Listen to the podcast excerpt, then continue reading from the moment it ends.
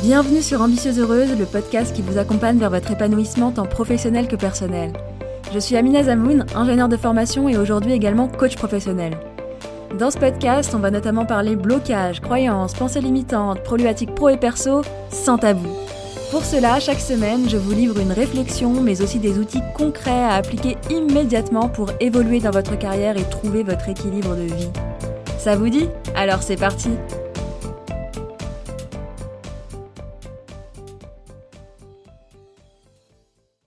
Bonjour à toutes et bienvenue dans ce 17e épisode d'Ambitieuse Heureuse où on va parler de comment on fait pour déconnecter du travail, notamment lorsqu'on travaille depuis la maison, donc lorsqu'on est en télétravail. Avant de démarrer, je voulais vous inviter à vous abonner à la newsletter des Ambitieuses Heureuses si ce n'est pas déjà fait, où en fait je vous envoie un mail par semaine et je vous fais pas mal de partage d'expérience. Généralement, je vous partage mon expérience, comment j'utilise les outils que je vous partage ici, un peu au jour le jour. C'est un peu un endroit privilégié où on est entre nous. Je vous partage un peu tout ça et j'aime bien également vous faire un petit bilan audio mensuel de où j'en suis au niveau pro, mais aussi au niveau perso quand je pense que ça a un intérêt pour vous. Comme ça, vous avez un peu les coulisses d'Ambitieuse Heureuse et je trouve ça sympa de partager ça avec vous. À titre personnel, j'aime beaucoup les partages d'expérience, je trouve qu'ils apportent autant, voire plus que la théorie. Donc si ça vous intéresse, n'hésitez pas à vous abonner. Le lien se trouve directement dans les notes de cet épisode. Et d'ailleurs, quand vous vous abonnez, vous avez également accès à tous les workbooks que je vous propose ici qui sont à votre disposition immédiate. Bref, plein d'outils supplémentaires et complémentaires et d'annonces privées en avant-première. Donc allez-y, abonnez-vous, ça nous permet d'échanger de manière plus privilégiée. Anyway, c'est parti pour le sujet du jour. Lorsqu'on fait du télétravail, et on a été nombreux et nombreuses à découvrir le télétravail complet en 2020, qu'on n'y est pas habitué, qu'on ne l'a pas forcément choisi et qu'on n'a pas pris le temps de se l'approprier, on essaye juste de faire pareil qu'avant, mais en travaillant de la maison. Oui, mais c'est quand même différent. Et en termes de coupure entre le travail et la maison, eh bien, on est au même endroit, donc il n'y a pas cette coupure physique. Et en plus, on n'a plus ce temps de trajet qui nous permet d'avoir une vraie coupure entre le boulot et le perso. Cet épisode, il vient compléter l'épisode 5 sur le télétravail, donc je vous recommande d'aller l'écouter si ce n'est pas déjà fait. Et on va parler ici spécifiquement de la coupure, de comment on peut faire pour bien couper entre le boulot et sa vie perso. Déjà, pourquoi est-ce que cette coupure, elle est importante? Je sais que vous le savez, mais c'est toujours mieux de mettre des mots dessus. Alors, je vous invite à mettre vos mots dessus. En quoi est-ce que cette coupure, elle est importante pour moi? Qu'est-ce qui fait que j'ai envie d'avoir une coupure et de distinguer mon pro et mon perso? D'avoir ma soirée pour moi sans penser à mon travail? Je vous invite à vous poser cette question à l'écrit et de mettre vos mots à vous dessus. Je vais vous donner mes mots à moi et celles de mes coachés puisque je ne vous ai pas en face de moi. Pour moi, la coupure, elle est nécessaire pour un bon équilibre de vie parce qu'on est une seule et même personne, mais avec différentes facettes. Et pour pouvoir être la meilleure au boulot, la plus productive et efficace, tout en s'éclatant dans son travail, eh bien, ça nécessite des pauses et une vie personnelle épanouissante et enrichissante. Un cercle vertueux et non pas un cercle vicieux de je ne profite pas de ma soirée perso car je pense au boulot et que mon travail me prend tout mon espace mental et donc je ne me repose pas et je ne suis pas satisfaite de ma vie perso. Et du coup, le lendemain, je ne suis pas satisfaite de ma vie pro, je suis fatiguée, j'ai envie de temps pour moi, etc. Et l'inverse est également vrai, si pendant sa vie pro, on ne fait que penser à sa vie perso, ses rendez-vous, et si ça se passait mal avec machin, etc., eh bien, on sera frustré, moins productif, on ressentira de la culpabilité le soir, bref, tout est connecté, et c'est exactement pour ça que c'est important de bien distinguer les deux. Avant de voir ce qu'on peut faire pour déconnecter du boulot, il y a un prérequis à poser à mon sens.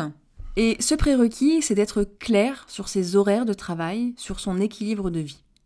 Notamment, par exemple, sur combien de jours on s'autorise à faire des heures sup. Si c'est le cas et qu'on est OK de faire des heures sup, bien sûr. Et jusqu'à quelle heure? C'est quoi l'heure maximale de travail? Est-ce que si vous bossez très tard un jour, vous pouvez vous autoriser à bosser moins un autre jour? Que vous soyez entrepreneur ou salarié, peu importe. Hein. Dans n'importe quel job, ce qui intéresse votre employeur, c'est le résultat et non pas le nombre d'heures que vous passez au travail. Même si dans beaucoup de jobs, il y a des horaires pour cadrer un peu les choses, bien sûr.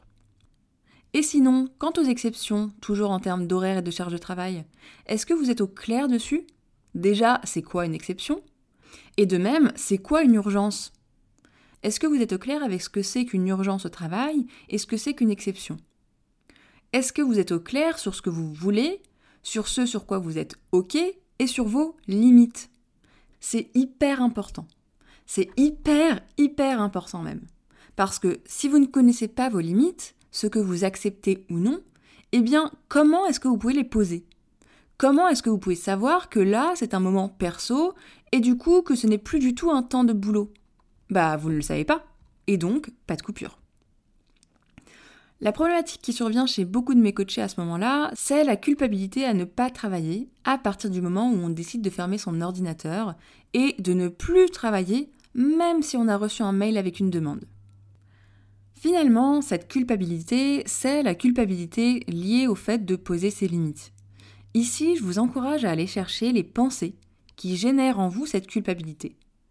Est-ce que c'est le je devrais faire plus C'est égoïste Les autres font plus que moi Il faut que je réponde à cette demande, sinon les autres ne peuvent pas travailler, je vais les décevoir, ce n'est pas suffisant, etc.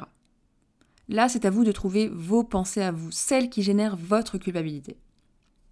Et à ce moment-là, je vous invite à vous demander en quoi le fait de poser cette limite de temps et de déconnecter complètement du boulot, eh bien, en quoi est-ce que c'est la meilleure chose pour vous et votre entreprise?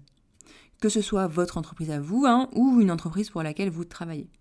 Je répète, en quoi est-ce que c'est la meilleure chose pour vous et votre entreprise? Je vous invite vraiment à y réfléchir et à creuser la question en listant un maximum de choses. On a déjà commencé à creuser la question un peu plus tôt quand on parlait de pourquoi est-ce que cette coupure est importante pour vous, mais je vous challenge encore plus ici, pour que vous sachiez bien pourquoi vous voulez couper et en quoi c'est la meilleure chose pour vous et pour l'entreprise. Ces étapes, elles sont très importantes. Une fois que ces étapes sont faites, on peut alors se pencher sur la coupure en elle-même. Parce que définir une horaire dédiée ne suffit pas. Rentrer tôt du travail ne veut pas dire profiter de sa soirée. Ça ne veut pas dire que c'est un temps de qualité. Parce que la coupure, elle a besoin d'être mentale. Et c'est bien là le problème, me direz-vous. D'où le fait qu'on ne s'arrête pas aux horaires, même si un cadre a besoin d'être défini, et c'est par là que j'ai commencé avec vous. Du coup, comment on fait pour avoir cette coupure, même en télétravail, où il n'y a pas de vraie coupure physique? Alors, déjà, dans l'épisode 5 du podcast, je vous parlais de faire en sorte d'avoir un espace de travail dédié au travail. Mais même lorsqu'on a un bureau dédié, par exemple, on n'a pas le temps de trajet qui nous sert un peu de sas de décompression avant de passer à sa vie perso. Et c'est là que ça va être hyper intéressant de trouver un moyen très personnel d'effectuer cette coupure. J'ai envie de vous parler d'une de mes coachées. J'avais une coachée qui me parlait de ce qu'elle faisait en temps normal, en temps pré-Covid et avant le télétravail. Et ce qu'elle faisait, c'est que le temps du trajet, elle résumait un peu sa journée, ce qui s'était bien passé, ce qui s'était mal passé. Et en arrivant devant chez elle, elle laissait tout ça sur un arbre devant chez elle. Bien sûr, c'est une image mentale, hein, mais c'est hyper intéressant de travailler sur cette habitude qu'elle avait prise, cette image mentale, et du coup, on a travaillé ensemble pour voir ce qu'elle pouvait faire pour avoir cette même coupure sans cette route après le boulot, encore plus avec la situation actuelle et le couvre-feu qui empêche une petite balade après 18 ou 19 heures. Plusieurs options sont venues à elle et j'ai envie de vous les partager ici. Les options qui lui sont venues, c'est faire cette décharge mentale avant de quitter son bureau, prendre un temps pour résumer un peu sa journée, ce qui s'est bien passé, ce qui s'est mal passé, les points problématiques à traiter, et même prendre un temps pour noter le programme à faire du lendemain, au vu bien sûr de ses objectifs et de ce qui s'est passé dans la journée. Une autre option qui lui est venue, c'est de faire une petite séance de sport ou de méditation avant de finir par ranger son bureau et quitter son bureau. Les différents éléments qu'elle m'a énumérés ici étaient en fait une petite routine post-boulot et pré-perso qui lui permettait une décharge mentale, un petit temps de latence entre les deux pour faire le vide et avoir l'esprit et l'espace rangés. Ce petit sas qu'elle a mis en place a fait toute la différence pour elle, parce qu'elle a l'espace pour se décharger, et également pour ranger un petit peu son cerveau, au lieu de passer de son bureau à la cuisine en 10 secondes et en ayant encore le boulot en tête alors qu'elle est avec ses enfants, son conjoint, qu'elle prépare à manger, peu importe. Ce que je vous propose ici, c'est de réfléchir à ce dont vous avez besoin pour effectuer une coupure à votre image et qui vous convienne. De quoi est-ce que vous avez besoin? Et pour info, pour avoir travaillé sur cette thématique personnellement et puis avec plusieurs de mes coachés, la chose commune à toutes les petites routines post, boulot et pré-perso que je vois s'élaborer, c'est de vider son cerveau, des petites choses à faire et de les noter. Vider un peu son cerveau pour qu'il n'y ait plus de charge mentale. Donc ce que je vous recommanderais, c'est de prendre un temps pour ça. Parce que généralement, tant qu'on n'est pas au clair ce qu'il y a dans notre tête, eh bien ça reste dans notre tête et ça vient parasiter notre temps, qui n'est plus du temps de qualité que l'on passe dans l'instant présent, seul ou avec nos proches, hein, mais souvent du temps que l'on passe à penser au futur. Pour le reste, c'est un peu à vous de voir comment vous voulez vous organiser, qu'est-ce que vous voulez faire dans cette petite routine, ce petit sas entre la vie pro et la vie perso. Ça n'a pas besoin d'être une longue routine, hein. en 2-3 minutes, voire 5 minutes, ça peut être fait, mais ça peut également être quelque chose de plus long. Il n'y a pas de règle en fait, hein. c'est vous qui voyez ce qui vous convient. Sachant que si vous avez envie de faire quelque chose de long, eh bien n'hésitez pas à commencer quand même petit avant d'aller vers une routine un petit peu plus longue. Et n'ayez pas peur, surtout, de faire de l'essai-erreur d'essayer quelque chose, de vous rendre compte que ça ne marche pas totalement, et du coup de réfléchir à ce qui n'a pas fonctionné, qu'est-ce qui vous manque, de quoi est-ce que vous avez besoin. Parce que clairement, il n'y a pas de formule magique qui fonctionne pour tout le monde. Donc soyez bienveillante avec vous-même, prenez votre temps, essayez des choses et essayez déjà une toute petite chose, c'est mieux que ce que vous faites probablement aujourd'hui. C'est ce que je constate beaucoup avec mes coachés, elles me disent non mais c'est pas assez. Oui mais par rapport à aujourd'hui, c'est quoi la différence? Est-ce qu'aujourd'hui tu le fais ça? Non. Eh bien déjà, le fait de faire cette toute petite chose, c'est déjà bien plus que ce que vous faisiez hier. Voilà un peu pour ce que j'avais envie de vous apporter aujourd'hui. N'hésitez pas à partager l'épisode à vos proches, vos amis, vos collègues si ça peut les aider. Je pense qu'on est beaucoup à vivre cette situation d'avoir du mal à déconnecter, à être présente sans vraiment l'être, donc je pense que ça ne peut que faire du bien d'entendre ou de réentendre ce message. Et vous avez vu dans cet épisode, je vous ai beaucoup parlé du fait de poser ses limites, ce qui n'est clairement pas quelque chose d'évident à mettre en place. Eh bien, on va en parler davantage dans le prochain épisode.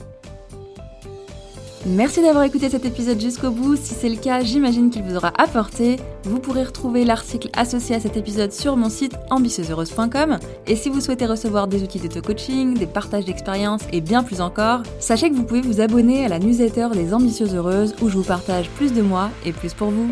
À bientôt!